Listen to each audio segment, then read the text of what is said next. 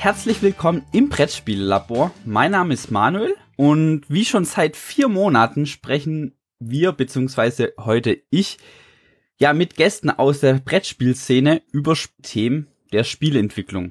Heute habe ich einen ganz besonderen Gast und zwar den Benjamin Schönheiter. Hi Ben. Hi, grüß dich Manu, Mensch, ein besonderer Gast. Ich bin doch kein besonderer Gast. Also besonderer Gast deshalb, weil als ich so angefangen habe mit Spiele entwickeln, da war so deine Hochzeit bei Spielama und ich wollte auch immer Videos drehen. Aber irgendwie war ich nicht schön genug dafür. Jetzt habe ich das Ich bin Pod auch nicht schön genug dafür, keine Angst. und jetzt habe ich das Podcasten für mich entdeckt, weil da ist egal. das stimmt. Jetzt habe ich ja schon gesagt, du warst bei Spielama, ja, hast da Spiele rezensiert, aber dein Weg hat dich weitergetrieben in der Brettspielbranche, sage ich mal. Und ja, daraufhin wurdest du Redakteur bei Pegasus und heute bist du Redakteur bei Portal Games. Bevor ich jetzt versuche zu erzählen, wer du bist, ähm, ja, erzähl doch einfach selber kurz, wer du bist, was du machst, Okay, ja, also wie gesagt, ich habe bei Spielama als Spielerezensent angefangen. Das war ähm, ähm, mit meiner Webseite, die ich übernommen hatte. Und wie du schon gesagt hast, ich bin dann äh, zu Pegasus gegangen, habe da äh, zwei Jahre lang ein Volontariat gemacht zum Spieleredakteur. Tatsächlich so alte Schule, also mit allem drum und dran, ähm, von der Pike auf gelernt, was man eben so als Spieleredakteur machen muss. Und ähm, bin jetzt vor einem guten Jahr zu, zu Portal Games und mache da quasi die deutsche Branche, äh, Branche sag ich schon, die deutsche Sparte, äh, Portal Games Deutschland. Ähm, was viele nicht wissen, ist, dass das eigentlich nur eine Marke ist sozusagen. Also ich sitze hier im Homeoffice, also es gibt keine Firma Portal Games Deutschland, sondern ähm, das ist einfach nur die, die deutsche Abteilung sozusagen innerhalb von Portal Games. Ja, die erste Frage, die ich an dich hätte, warum Spieleredakteur und nicht Spieleautor? Ähm, das ist eine super gute Frage. Ähm, warum nicht spielen? Ich bin kreativ, aber ich mir fehlt so ein bisschen die Direktion. Ich hatte noch niemals die Idee, ähm, was komplett eigenes von der Pike auf ähm, zu schaffen. Ist nicht ganz richtig. Ich habe tatsächlich einen Draft eines eines Art Legacy-Mechanismus in meiner Schublade. Ähm, aber ich glaube nicht, dass ich das durchziehen könnte als Spieleredakteur macht man oft genau das, was man als Rezensent macht, nämlich ähm, etwas ähm, kritisieren sozusagen und zu gucken, was könnte besser sein, was könnte schlechter sein, äh, was funktioniert, auf was warten die Leute. Und deswegen war für mich Redakteur deutlich näher als äh, Spieleautor. Es ist ja schon grundverschieden auch die Kreativität, beziehungsweise ja, wie viel Kreativität braucht denn überhaupt ein Redakteur und wie sieht denn so ein Alltag bei dir aus, ja? Ähm, wie sieht ein Alltag bei mir aus? Also das ist natürlich grundverschieden zu dem, was ich bei, ähm, bei Pegasus gemacht habe. Also wenn ich jetzt gucke, was ich hier mache, hier ist aktuell ähm, gerade im Grunde genommen nur Lokalisation äh, an der Tagesordnung. Das heißt, ich ähm, muss hier gar nichts mehr groß verändern, ähm, außer dass ich mich jetzt halt hinsetze und tatsächlich ja die, die Anleitungen komplett neu schreibe und teilweise auch an der Grafik bei den Spielen noch etwas ändern muss. Aber ähm, im Alltag bei, bei Pegasus ist man viel mehr dran, ähm, das zu machen, was man jetzt als klassischer Redakteur erwartet, also auch am Prototypen arbeiten, ähm, einfach den Prototyp 50 Mal spielen, bis, du, bis du nicht mehr sehen kannst. Ich erinnere mich nur daran, dass ich Chariot Race zum Beispiel so oft gespielt habe, äh, bis ich es nicht mehr sehen konnte. Das ist dann immer ein gutes Zeichen, weil dann weißt du, dass es äh, ungefähr fast fertig ist. ähm, ja, ähm, du hast jetzt gesagt, du musst noch Grafiken anpassen. Wie, inwiefern? Also, du bist ja kein hausgemachter Grafiker. Nee, das ist eine schöne, ein schönes Ding. Nein, ähm, was viele äh, missverstehen, ist, dass man tatsächlich ähm, als also der Redakteur gibt die Grafik vor. Natürlich setzt er sie nicht um, aber er muss ein Auge dafür haben. Ähm, einfach wie wenn, wenn du dir vorstellst, wie hat eine Karte aussehen? Du, klar, wenn du jetzt mit einem ganz tollen Grafiker zusammenarbeitest, dann gibt dir dir schon mal was, aber der wird es zumeist aus der, aus der optischen Sicht ähm, versuchen anzupassen und nicht aus der spielerischen Sicht. Da habe ich ganz, ganz tolle Diskussionen äh, mit meinem lieben Chef Ignazi, ähm, der auch das oft aus der optischen Sicht angeht und nicht aus der aus der Spielbarkeit, ja, also sagen, mhm. wo, wo muss ich, wie muss die Karte eigentlich aufgebaut sein, damit sie spielerisch die besten Informationen liefert und, und nicht optisch, ja. Ähm, oder wie groß sollte die Illustration sein, wie groß der Spieltext, ne? Als Ignazi möchte oftmals seine tollen Illus zeigen und ähm, deswegen sind dann die Textfenster immer so klein. äh, was, was ich für, für, für Cray Havoc ähm, dringend angepasst habe. Und, und das sind einfach so, so Kleinigkeiten, ähm, wo man einfach unterscheiden muss, was ist wichtig für die Spielbarkeit und was ist wichtig für die Optik. Im Idealfall ähm, schafft man alles ungefähr gleich zu gewichten, aber es herrscht zumindestens in, in Deutschland so die, die vorherrschende Meinung Spielbarkeit vor Optik. Und das finde ich auch sehr wichtig. Ja, und also ich habe jetzt auch, ich habe jetzt gerade aktuell einen Prototyp von mir ins Englische übersetzt und dann habe ich festgestellt, da passt die Aufteilung auf einmal auf der Karte auch nicht mehr. Mhm. Und ich musste diese Karte komplett umstellen und ich könnte mir vorstellen, von Englisch ins Deutsche ist noch schwieriger, weil im Deutschen ja oft mehr Worte benutzt werden. Oder ja, also hast du nicht die Erfahrung gemacht? Ähm, es, es kommt drauf an. Also wir versuchen natürlich aus Kostengründen ähm, mit einer mit einer extra Farbe zu also mit Schwarz als als separate Farbe zu drucken, damit man quasi gleiche, also das gleiche Textfenster muss dann Nein, das Textvolumen muss immer gleich groß sein, logischerweise, weil man nur die, den Text drauf, drauf ändert. Zum Beispiel. Ähm, auch beim Spielbrett passiert das oft. Und ähm, da muss man dann noch viel mehr überprüfen, dass die, die Längen passen und man im Zweifel irgendwie was anders macht oder kleiner. Das merkt man ganz oft bei Lokalisationen, dass dann Texte kleiner sind, weil sie in dieses Fenster reingepresst werden müssen. ähm, aber wenn man jetzt so ein bisschen die Freiheit hat und sagt, nee, das muss ich nicht machen, dann kann man das auch mal anpassen. Also von unterschiedlichen Sprachen. Dann sagt man halt, man macht an der Stelle ein bisschen was größer. Aber ich, manchmal habe ich das Gefühl, das ist auch was, was ist, was sehr Pegasus speziell ist, was ich sehr geschätzt habe. Ähm, dass man da eben auch die, die extra Mühe sich, sich nimmt und, und was anpasst. Mensch, jetzt mache ich Pegasus-Werbung. Aber das ist tatsächlich was, was, was ich sehr schön finde und was ich auch hier in der Tradition jetzt versuche weiterzuführen. Zu sagen, immer für die Sprache das, das Richtige und nicht unbedingt alles übernehmen. Ja, habe ich auch so die Erfahrung gemacht. Du bist eben, wie gesagt, schon von Pegasus zu Portal Games. Aber was ist, also, was macht jetzt diesen was macht Portal Games denn jetzt aus? Was ist das für ein Verlag? Wann wurde der gegründet? Kannst du darüber was erzählen?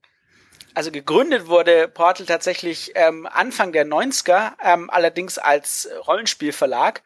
Äh, die sind auch schon relativ alt, haben aber mit Spielen erst so richtig äh, Mitte der 2000er angefangen und sind so richtig eigentlich erst, kann man sagen, 2008, 2009 ähm, auf dem Markt bekannt geworden, dass sie tatsächlich Spiele machen.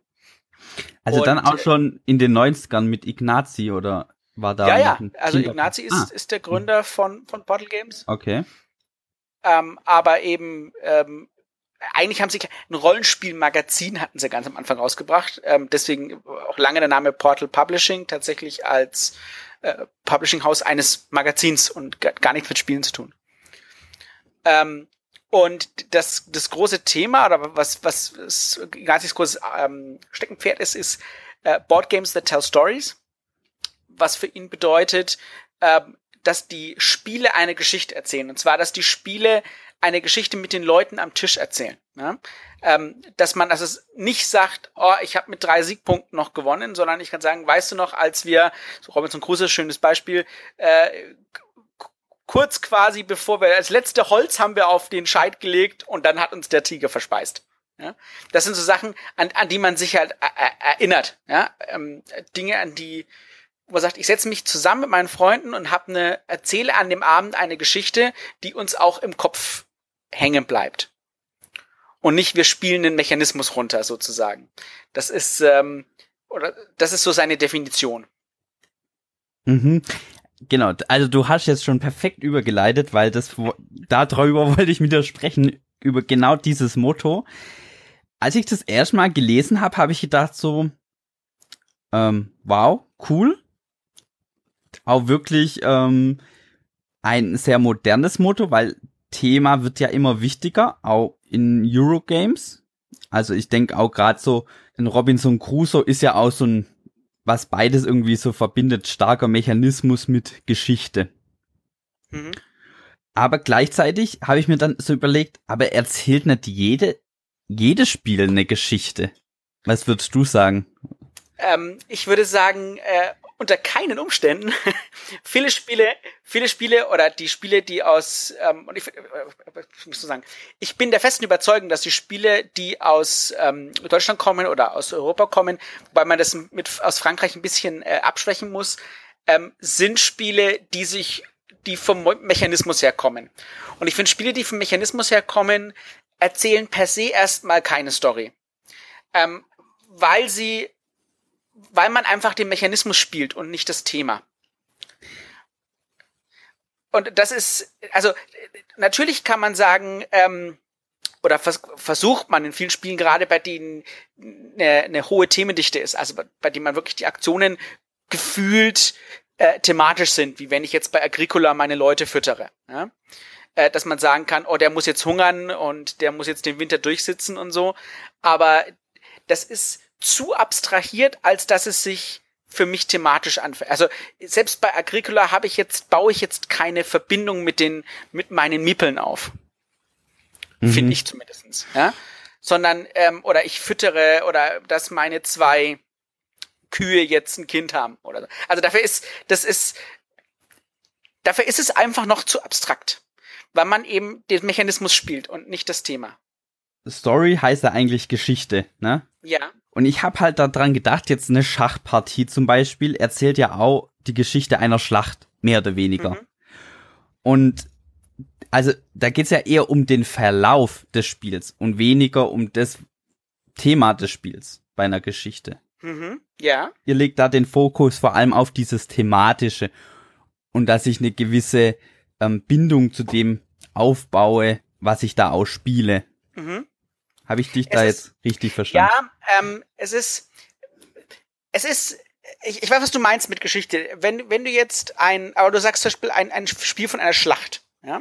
Hm, ja. Ähm, wenn du jetzt ähm, tatsächlich den Ablauf einer Schlacht hast und sagst, äh, ich wurde da rechts in die Flucht geschlagen und ähm, äh, ich habe es mit meinem letzten Schützen geschafft, dich umzubringen, quasi an der einen Stelle und habe deswegen noch die Schlacht gewonnen. Das ist ja typisch Ameritrash jetzt, sowas. Würde ich jetzt in einem Eurogame so nicht erwarten. Mhm. Oder hättest du jetzt ein, ein, ein Gegenfall? Also deswegen ist für mich schon wichtig, also deswegen würde ich schon sagen eben, dass überhaupt dieses Geschichte erzählen, dass das Spiel eines, einen Storyverlauf hat, den, an den ich mich, dann, an den ich mich auch erinnern kann, der, der mir auch in, in Gedanken äh, bleibt. Dass das was ist, was ich, was in, in, in, in Eurogames einfach inhärent nicht vorkommt. Da möchte ich, aber also gerade wenn man jetzt bei Schach bleibt, weil das jetzt, weil ich das jetzt schon angesprochen habe, aber da ja, sprechen ja. doch die Leute noch über Jahre hinweg über diese eine Partie, wo der eine in dem in der Situation das gemacht hat und das hätte machen sollen oder so. Ja, es ist. Ich finde aber tatsächlich, dass bei bei ähm, ja, Schach ist ein abstraktes Spiel, aber ich habe ich hab schon mal gesagt, ich finde eigentlich ist Schach kein abstraktes Spiel. Also nicht wenn wenn man wenn man sich anschaut, was es, was es erzählt. Also du hast, du hast Truppen, ja, du hast die, die Bauern, du kannst da tatsächlich sagen, das ist näher an dem Wargame ran, als man glaubt, ja. Ähm, wobei ich jetzt nicht glaube, dass jemand sich hinsetzt und sagt, der mein armer Bauer ist gestorben, also wenn er es jetzt spielt. Aber natürlich, klar, gerade solche verdichteten Spiele können, finde ich schon, ähm, solche Momente erzeugen und natürlich ist das bei Schach der Fall. Das sagst, äh, der hat in der, aber das ist, glaube ich, wenn man es, wenn man es Hardcore spielt, kann ich das aus, also kann ich solche so eine Story an, an, an jedes Spiel machen. Also wenn ich jetzt in einem in einem Tournament, ähm, keine Ahnung, lass mich kurz umdrehen und ein beliebiges Eurogame, Le Havre spielen, so und äh, ich habe mit meinem einen Zug ähm, die zehn Punkte gemacht, die ich gebraucht habe, um dich zu schlagen. Dann werde ich mich natürlich ja. auch dran erinnern. Aber das ist das ist meine kann ich sagen, meine User Story sozusagen, die ich an der Stelle habe, ja, also ja, ja. und nicht was, was jetzt aus dem Spiel kam, sondern aus der Situation, in der wir gespielt haben. Und ich würde sagen, dass bei Schach auch diese, dass man sich an solche Partien nennt, aus der Situation, in der man diese Partie gespielt hat, es sich entwickelt und nicht aus dem Spiel. Okay, du, also im Prinzip, man sollte, oder ihr achtet halt auch darauf, dass das Spiel so angelegt ist, dass es schon von sich aus fokussiert, dass man später darüber gut reden kann. Genau, also dass man eben, dass das Spiel dir schon eine Geschichte quasi, ähm, ich sage nicht vorkaut, aber die Möglichkeit gibt, dass du diese Abenteuer eben hast, dass du am Tisch sitzt und ähm, dass es dir solche Momente schreibt sozusagen. Gut, klar, also es lässt sich natürlich besser sagen, wir haben bei Robinson Crusoe noch einen Bär erlegt, konnten uns deshalb ernähren und haben deshalb gewonnen, als zu sagen, naja, ich habe meinen Bauer dann auf F4 gezogen genau. oder so und ähm, konnte dann damit seine Dame schlagen. Also ja. Ja. Was sind für dich denn thematische Spiele, die das gut umsetzen? So eine Story theoretisch sind alle thematischen Spiele machen so eine tolle Story. Also ganz tolle Stories zum Beispiel, die ich jetzt erlebt habe, weshalb ich dieses Spiel so hoch äh, schätze, ist Star Wars Rebellion. Das finde ich einfach phänomenal und da habe ich immer wieder das Gefühl, ich kann äh, phänomenale Stories erzählen ähm, über äh, wie wie die Rebellen äh, es gerade noch geschafft haben, äh, am, am Imperium quasi vorbeizuschlittern. Ähm, und als Imperium habe ich schon so tolle äh, Erlebnisse gehabt in der letzten, im letzten, äh, in der letzten Einheit quasi gerade noch die Rebellenbasis erobert und so. Ähm, das sind einfach ganz tolle Erfahrungen. Ich muss aber tatsächlich auch sagen, ähm, dass ich mir relativ viel Geschichte zusammenreibe, äh, reime, wenn ich Ora et Labora spiele. Mhm. Ähm, was ja kein thematisches Spiel ist. Ähm, und aber tatsächlich ähm, erzählen wir ganz viel, auch äh, wir, ich, ich hole mein Zeug zusammen und wirke jetzt das ein oder andere Wunder, ja. Und ich gesagt, das ist wieder besonders strahlend, ja. Also das sind, ähm, das ist ein Spiel, bei dem ich mir wieder überrascht bin, wie, wie, wie viel Thema ich reinbringe, obwohl es kein thematisches Spiel ist. Ja? Aber sonst, ich habe so viel thematische Spiele hier, äh, aus dem Grund eben tatsächlich, dass ich, dass ich, dass mir das wichtig ist, wenn ich mich hinsetze. Also die Spielerfahrung. Das ist, ähm, ich habe auch ganz, ganz viele Eurospiele, die ich sehr, sehr gerne spiele, aber ähm, für mich ist immer die Spielerfahrung wichtiger als, als das Ergebnis tatsächlich auch. Also, ähm, weshalb ich auch gerne kooperative Spiele spiele eben. Wie wichtig glaubst du ist die Grafik bei ähm, für so ein Spiel, mh, hm, was thematisch sein soll, was ähm, ja eine Geschichte erzählen soll, was dich reinsaugen soll? Ähm, ich finde, die Grafik ist unheimlich wichtig. Ähm, äh, ich finde, so die Grafik ist einer der Hauptfaktoren, die so ein Spiel ähm, dann auch mit Leben erfüllt. Und deswegen bin ich immer so wieder fasziniert, dass Fantasy Flight es schafft, Grafik auf einem, ich sag mal gerne auf einem Computerspielniveau zu schaffen. Ähm, das das finde ich sehr bemerkenswert. Das schaffen, schafft auch Asmodee, ähm, äh, auch aus Frankreich quasi alleine mittlerweile, gerade Space Cowboys oder was sie gemacht haben mit Time Stories, das ist einfach verdammt gute Grafik. Und äh, man fühlt sich einfach äh, aufgehobener mit dieser Art Grafik, finde ich. Also das, das zieht mich dann richtig rein. Also wenn ich mir das äh, anschaue in Time Stories und dann hier in meinem äh, in meiner Irrenanstalt bin, das ist schon das ist schon geil. Das kann man nicht anders sagen. Was wo es mir auch jetzt fällt es mir gerade ein, wo mir auch enorm aufgefallen ist, ist bei Lost ähm, Expansion oder der Lost Expansion. Mhm.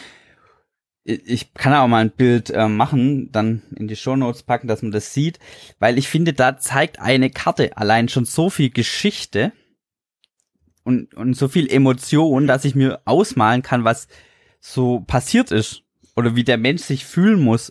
So, ja. Ja, das ist, äh, ich finde ich finde sogar witzig, dass, dass die einen sehr coolen Grafikstil gewählt hatten dafür oder einen sehr ungewöhnlichen. Also man hätte ja so ein, ähm, zum Beispiel so dieses 20er, 30er Jahre ähm, Pulp-Setting ähm, bringen können.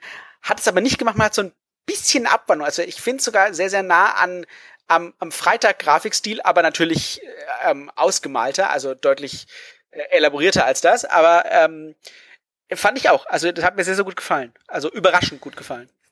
Ja, ich habe da wirklich, also ich bin überhaupt keiner, der Grafik für irgendwas wichtig hält. Vielleicht bin ich auch deshalb Spieleautor und stehe auf Prototypen. kann gut sein. so, also ich brauche keine Grafik eigentlich. Und ähm, aber das war ein Spiel, das habe ich ausgepackt und habe mir erstmal diese Karten angeschaut. Und das mache ich eigentlich nie. Noch nicht mal, also noch nicht Okay. mal bei so ein, wenn ich Herr der Ringe LCG oder sowas gekauft habe. Dann habe ich mir das, wenn dann durchgeschaut und auf die Werte gleich geachtet. So. oder auf die Sondereffekte. Aber au- auf die Grafik, das, nee. Aber das hat mich da irgendwie total abgeholt an der Stelle. Also da war ich wirklich sehr überrascht. Ich sehe auch immer viele, viele, also ich spiele auch viele Prototypen. Ähm, aber das Schöne ist immer, wenn ich einen Prototyp spiele, habe ich direkt immer schon im Kopf, wie ich mir vorstellen könnte, wie man das grafisch umsetzen könnte. Lustigerweise. Also ich habe schon eine Story im Kopf, wenn ich das Spiel spiele und denke mir, oh, wäre das geil mit der und der Grafik. Das finde ich immer sehr, sehr schön. Also das ist so, ah, wenn das klappen würde. Ja gut, das hab, das habe ich natürlich auch. Also so Vorstellungen, wie das dann gezeichnet werden könnte und wer das am besten zeichnen sollte. St- Stört dich das schon mal als Autor, dass du jetzt, dass du ähm, da also ja keinen Einfluss drauf hast, ähm, wie das Spiel letztlich aussieht? Hm, Eigentlich nein. Es kommt drauf an. Also wenn ich jetzt ein Spiel entwickle und es ist so hm, und ich habe so eine Vorstellung von so ein bisschen düsterer Welt und dann kommt ein Verlag und sagt, nee, wir machen jetzt hier ähm, gerade sind Einhörner total beliebt und am Ende wird es pink. ich weiß nicht. Dann, dann, dann müß, bräuchte ich wahrscheinlich ein bisschen Zeit, um mich daran zu gewöhnen. Ja, also mich stört's nicht so, wie es am Ende aussehen würde. Ich bin jemand, der früher gar keine Grafik gemacht hat und mittlerweile aber einfach gemerkt hat, man findet schwer Testspieler, die so ganz nackte ähm, Prototypen spielen wollen. Und habe irgendwann Spaß dran entwickelt, Grafiken zu erstellen. Und seitdem gebe ich mir auch wirklich mehr Mühe bei dem, wie ich äh, meine Sch- Spiele gestalte und gebe dir natürlich ähm, schon aus so einen Look, wie ich mir das am Ende vorstellen könnte. Aber wenn da jetzt Verlag sagt, oder es wird auf jeden Fall passieren, ähm, hoffe ich, ähm, wir machen das so und so, also habe ich kein Problem damit. Ich finde es mal spannend zu hören, weil das ja was ist, was man jetzt aus der Redakteursperspektive oder ich zumindest noch nie so, ähm, man fragt ja auch nicht nach an der Stelle, ne? ist es dir wichtig, wie das aussieht? Deswegen fand ich es mal spannend, mal zu hören. Ja, aber ich denke, es muss das, es muss das, also das finde ich wichtig. Es muss zu der Spielmechanik und was das Spiel eigentlich will passen. Ich meine, das ist, theoretisch willst du auch die Zielgruppe natürlich. Also die Frage ist natürlich, welche Zielgruppe möchtest du erreichen? Ähm, etwas, wo sich dann die Leute trefflich drüber streiten. Ähm, ich habe jetzt erst wieder äh, gehört, ähm, dass für viele wirklich Sheep and Thief zum Beispiel jetzt Kindergrafik war und nicht irgendwie Familiengrafik. Ja? Ähm, das ist, du musst halt eben gucken, wen du, wen du wie, wen du wie erreichst und ähm, was du dann auch damit machen möchtest, logischerweise. Ne? Ähm, das ist eben, ich glaube, das ist tatsächlich eine, immer eine sehr, sehr schwere Entscheidung. Ähm, ich hatte jetzt zum Beispiel neulich hier bei uns ähm, eine Diskussion drüber, äh, wie die Zukunft von Portal Games aussehen könnte, vor allem mit, ähm, mit dem Hinblick jetzt auch, dass man die Spiele jetzt auch ähm, äh, direkt deutsch mitentwickelt, logischerweise, ja. Oder dass ich jetzt auch Spiele direkt mit betreue, was ja ungewöhnlich ist für Portal, weil die ja alles in-house machen. Das heißt, wenn ich sozusagen, ich wäre ja praktisch fast wie ein externer Redakteur, ähm, weil ich bei denen ja nicht vor Ort bin. Und ähm, das ist eben sehr interessant, weil es, weil es tatsächlich die, die Arbeitsweise und die, die Überlegungen und so äh, eines ganzen Verlages mit, mit umstellt an der Stelle. Und das ist eben auch wichtig zu sehen, für wen entwickelst du dann, ne? Also, und aus welchem Hintergrund komme ich? Portal Games merkt man eben schon an, dass sie aus Polen kommen. Also, wie sie arbeiten, ähm, wie sie, ähm, wie sie Grafik machen, ja? Die machen sehr, sehr viel In-house, wenig Outsourcing, weil das halt einfach günstiger ist. Deutschland käme nie auf auf die Idee, einen Inhouse-Illustrator zu haben. Also zumindest ke- keine, niemand, den ich kenne, hat sowas. Ähm, und das ist schon, das ist einfach spannend zu sehen, was, was da passieren kann, was, wie sich das entwickelt. Ja, du hast jetzt angesprochen, da wird anders gearbeitet. Das eine ist mit dem Grafiker. Gibt's da noch andere Sachen, die da anders laufen? Oder woran man merkt, dass der Verlag polnisch ist? Ja, ich finde schon, und zwar in der Art und Weise, wie, wie Ignasi Spieleentwicklung macht. Ähm, im ganzen Team. Ähm, das ist bei ihm tatsächlich, äh, da sitzt jeder mit am Tisch vom Grafiker bis zum Sales Manager bis zum, keine Ahnung, Frau, die an der, an der, äh, an der Tür sitzt und eigentlich nur die Post entgegennimmt, ja. Also er nimmt alle an den Tisch und jeder spielt da ständig ähm, mit und darf auch Feedback geben und hat auch was zu sagen. Und ähm, ist es tatsächlich so, dass er den einzelnen Departments ähm, unabhängig voneinander ähm, Befugnisse gibt. Das heißt also, das Art Department entscheidet dann auch Sachen, ähm, die, die alle, alle optischen Sachen entscheidet das Art Department und nicht er. Während hingegen jetzt ähm, zum Beispiel die Regeln ähm, auch wiederum separat erstellt werden. Das ist, finde ich, eine ganz ungewöhnliche Arbeitsweise oder eine, die ich so überhaupt gar nicht kenne. Ich kenne halt den Redakteur als Projektmanager sozusagen, der äh, alle Strippen in der Hand hat. Und das ist eine ganz andere Art und Weise zu arbeiten. Und ähm, das hat sehr, sehr große Vorteile natürlich. Ähm, für mich, wenn ich jetzt versuche, etwas zu machen ähm, und was anzupassen, dann falle ich natürlich automatisch wieder in, in die Art und Weise, wie man als deutscher Redakteur arbeitet, zurück. Und das hat auch schon das ein oder andere Problem verursacht, weil ich natürlich für meine deutschen Spiele vorgebe, dann wie, wie sie auszusehen haben und wenn man was quasi ein Fensterchen größer macht oder so. Und da, da stößt man dann auch schon mal auf die ein oder andere Hürde. Aber da geht's dann um Feinheiten, nicht mehr um so den Grafikstil im Groben. Genau, äh, aktuell natürlich nicht, nicht um den Grafikstil, aber wie gesagt, was spannend ist, äh, der, der Weg soll ja schon dahin sein, dass wir, oder dass, dass auch ich eigene Prototypen entwickle zum fertigen Spiel. Und dann ist natürlich die große Frage, wie wir das handeln. Also, äh, machen wir das nach der, nach der, nach deutscher Fasson sozusagen oder schaffen wir dann eine Mixtur? Da ist tatsächlich viel äh, Grundlagenarbeit, die da stattfindet und das finde ich, finde ich wiederum natürlich sehr spannend. Würdest du sagen, es gibt auch je nach Land unterschiedliche Geschmäcker? Ja, auf alle Fälle. Äh, ähm, also, also auf alle, also es ist, obwohl wir, wenn ich, wenn ich ein was gelernt habe im, im letzten Jahr, ist, obwohl ähm, Länder vielleicht direkt nebeneinander sind, ähm, gibt es da riesen Unterschiede. Und ähm, am stärksten finde ich, merkt man das noch ähm, an zum Beispiel Spiele anguckt wie Noroshima Hex zum Beispiel. Ja? Ähm, das ist ein Spiel, was, was spielerisch in Deutschland aktuell zum Beispiel sehr gut ankommt. Ähm, aber optisch vom Cover her komplett äh, die Leute äh, sagt, ach, was kann ich nichts mit anfangen. Ja?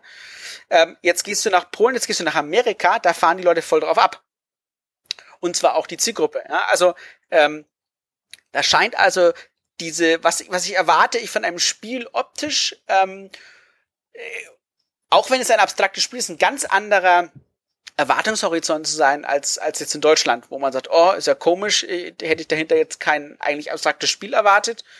Ähm, oder ich habe es mir gar nicht erst angeguckt wegen dieser Grafik, ähm, obwohl mich das Spiel total spannend finde. Also das sind so Sachen, die mich immer wieder überraschen. Also, wo ich mir denke, bin nur ich so oder äh, kann ich das noch nicht ganz so einschätzen an der Stelle, weil es ich finde es ich find's immer wieder interessanter zu sehen, was da tatsächlich in den Köpfen vorgeht und weil es eben so länderspezifisch ist. Du schaust nach Frankreich rüber und merkst plötzlich, dass die einen ganz anderen Bezug zu zur Optik haben und was was sie mit ihren Spielen machen und mit ihren optischen Universen, sage ich schon, wenn man, wenn man sich das Universum hier anguckt von von Lords of Sidit und ähm, äh, jetzt Dice Forge und Seasons und so, das ist einfach ähm, das würde man in einem deutschen Spiel gar nicht so machen. Und ähm, ich weiß nicht, ob es deswegen der Grund ist, dass es, dass solche Spiele ähm, in Deutschland immer mehr ankommen, weil man sagt, ich mag, also ich, das nüchterne Deutsche nicht so sehr.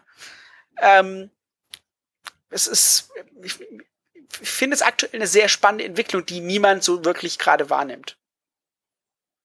Ja, wo, wo total ich erstaunt wurde, war bei Hawaii von Hans im Glück, ein älterer Titel. Da ja, war es ja. wirklich so, ich habe gedacht, ja, so ein bisschen hang loose, ähm, hier, wir bauen schön und ach, schöne Grafik und alles wird easy. Und dann kommt da so ein knallhartes Spiel drum, rum, so, wo man sich nur so die, ähm, ja, nur so fetzt. Und damit habe ich überhaupt nicht gerechnet. Das wäre so ein bisschen, als würde man bei Robinson Crusoe die Imperial Settlers Grafik draufpacken. So knuffig. Ja. Und Mhm. auf einmal kommt da so ein knallhartes, kooperatives Spiel bei rum. Ja, das, das Pro ich denke, das Problem dahinter ist schlicht und ergreifend, dass ähm, die Grafikstile ähm, oder äh, wir haben rela- relativ wenig Abwechslung, finde ich, ähm, was, was, was unsere Optiken äh, Mhm. anbelangt. Das sieht alles ungefähr immer gleich aus. Ich meine, das liegt natürlich auch daran, dass wir äh, ganz fabelhafte Illustratoren haben, ähm, die aber halt auch viel machen. Ne? Also äh, ich liebe, was Clemens Franz macht. Ähm, ich liebe, was, was Michael Menzel macht und, und, und Dennis Lohausen. Ähm, das sind wirklich drei der großartigsten Illustratoren, die es gibt. Aber es ist halt tatsächlich, die machen halt wirklich sehr, sehr viel in Deutschland. Und das gibt alles ein bisschen so einen einheitlichen Look. Das ist einerseits gut, weil viele Leute sagen, oh, das erkenne ich wieder. Ne? Das ist dasselbe. Aber es schafft, finde ich, wie du an der Stelle sagst, wahrscheinlich ein Problem. Du wartest jetzt, ne, du hast diese Grafik, ich glaube, war das nicht sogar von Dennis ähm, Hawaii? Bilde ich mir ein? Ich bin da leider nicht so konform, was das angeht. Das Wahrscheinlich müsste ich mich nur kurz nach rechts Ja. beugen. Okay, ich müsste mich weiter nach rechts, weil es einfach wahrscheinlich Botgame Geek zu befragen. Ähm, aber das ist, du, wie du, du hättest jetzt was erwartet von diesem Stil, was ganz anderes als was rüberkam. Ja. Und ähm, das ist, das ist ein Problem. Ja, Dennis Lohausen, natürlich. Ich habe gerade gefunden. Ja, Also es ist, äh, Woran Das liegt ist- das? Liegt das jetzt daran, dass es so wenige gibt oder dass man eben gern mit denen zusammenarbeitet? Ich glaube, es ist in Deutschland hauptsächlich, dass man, ah ja, dass man mit denen gerne zusammenarbeitet. Ähm, und ich glaube eben auch, es ist, weil viele Leute diesen Wiedererkennungswert sehr schätzen in Deutschland. Ja? Ähm, hat natürlich den Nachteil, dass man, wenn was optisch ganz anders ist, es dann auch sehr, sehr, sehr, sehr gut ankommt. Also, ich weiß nicht, das ist, vielleicht ist es also eine Art Geben und Nehmen an dieser Stelle. Also, wenn wir Spiele aus Frankreich toll finden, weil sie eben optisch ganz anders sind, oder wenn wir, äh, wenn wir gucken, wie Scythe ankommt in Deutschland, ja, mit einem eigentlich sehr düsteren Grafikstil, einen, den man jetzt äh, aus äh, Polen erwarten würde. Welch Wunder, es ist ein polnischer äh, Illustrator. Ähm, aber er kommt total in Deutschland an. Wahrscheinlich, weil es so anders ist, als, als was wir tagtäglich sozusagen von unserer Spielekost gewohnt Wobei in. Deutschland ankommen, da muss man ja immer ein bisschen aufpassen zwischen ähm, ja, ja, in ja, welcher natürlich. Bubble befinden wir uns. Ne? Da, da kommt es wirklich gut an. Und was ist dann, was sind dann die Verkaufszahlen am Ende? Ähm, ja. Ich glaube, da gibt's dann doch nochmal einen Unterschied. Ähm, natürlich darf man, ähm, also das ist natürlich auch noch ein Vielspielerspiel, ja, oder sagen wir mal ein Kennerspiel. Aber ich glaube, in der Kennerszene kommt es schon extrem gut an. Ja? Natürlich reden wir hier nicht von einem von einem Quicks oder so. Das ist ne, klar. Ähm, aber äh, ich würde schon sagen, also dass, dass das Scythe in, in der passenden in der passenden Zielgruppe sehr sehr gut Auf jeden Fall. Also ich, wie gesagt, das ist auch so ein Spiel. Grafik ist mir eigentlich total egal, aber das hat mich auch fasziniert. Allein die Welt, was er da, also sich ausgedacht hat, toll. Gut, ich weiß nicht inwiefern, wobei das war ja sogar ein Spiel, was aufgrund der Grafik entwickelt wurde, wenn ich es richtig weiß. Genau, die, die, die Welt, die Welt von Jakob ist eine bereits existierende Welt. Und viel der Illus ist, sind tatsächlich, ähm, waren schon existent, bevor es das Spiel überhaupt gab.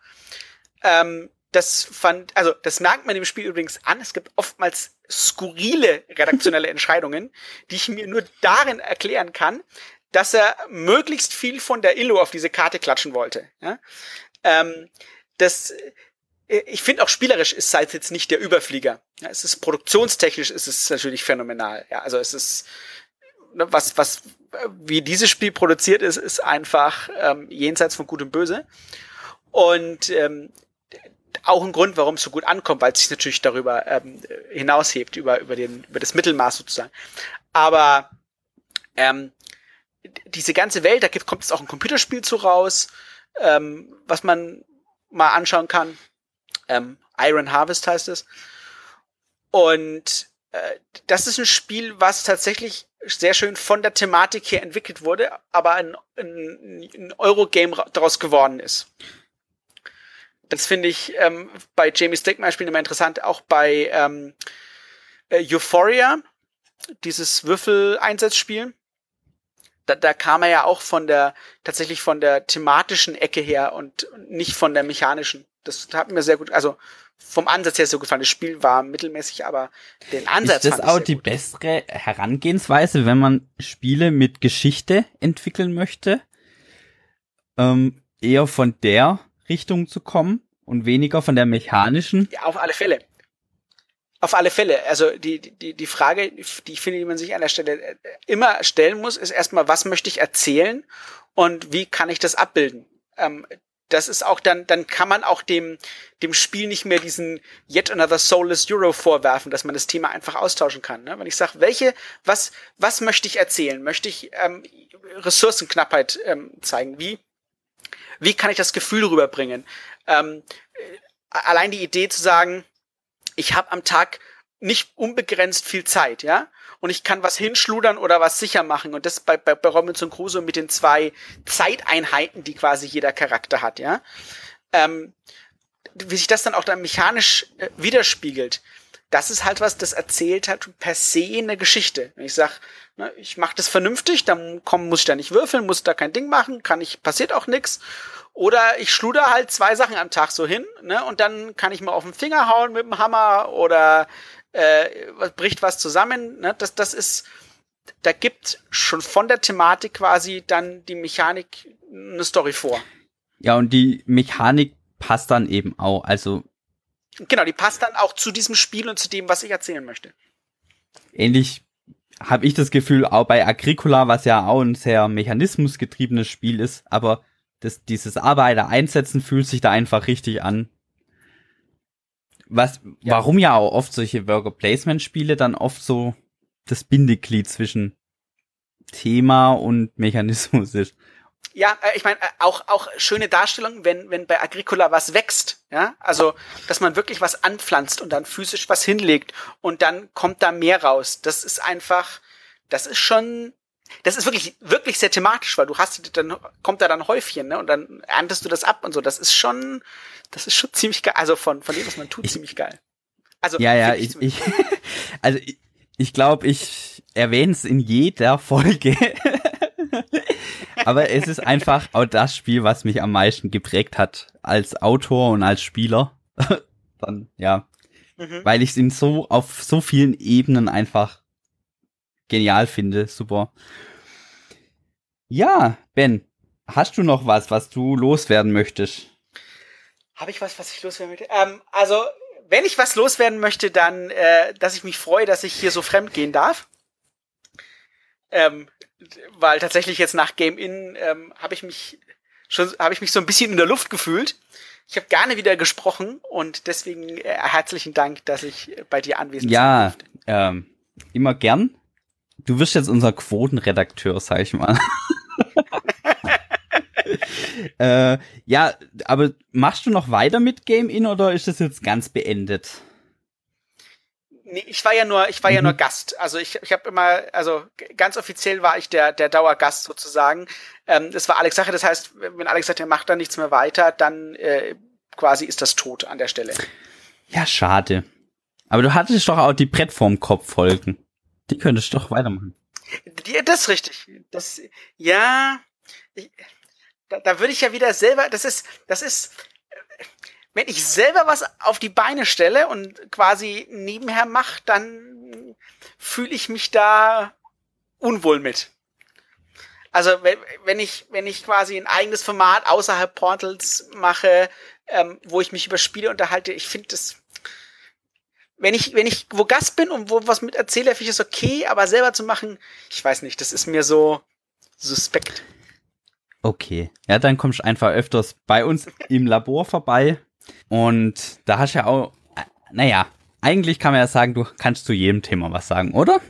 Ich kann, äh, ich kann, ich kann immer was sagen. Genau. Dann bedanke ich mich, dass du dabei warst und wünsche dir einen schönen Abend. Vielen Dank, ebenso.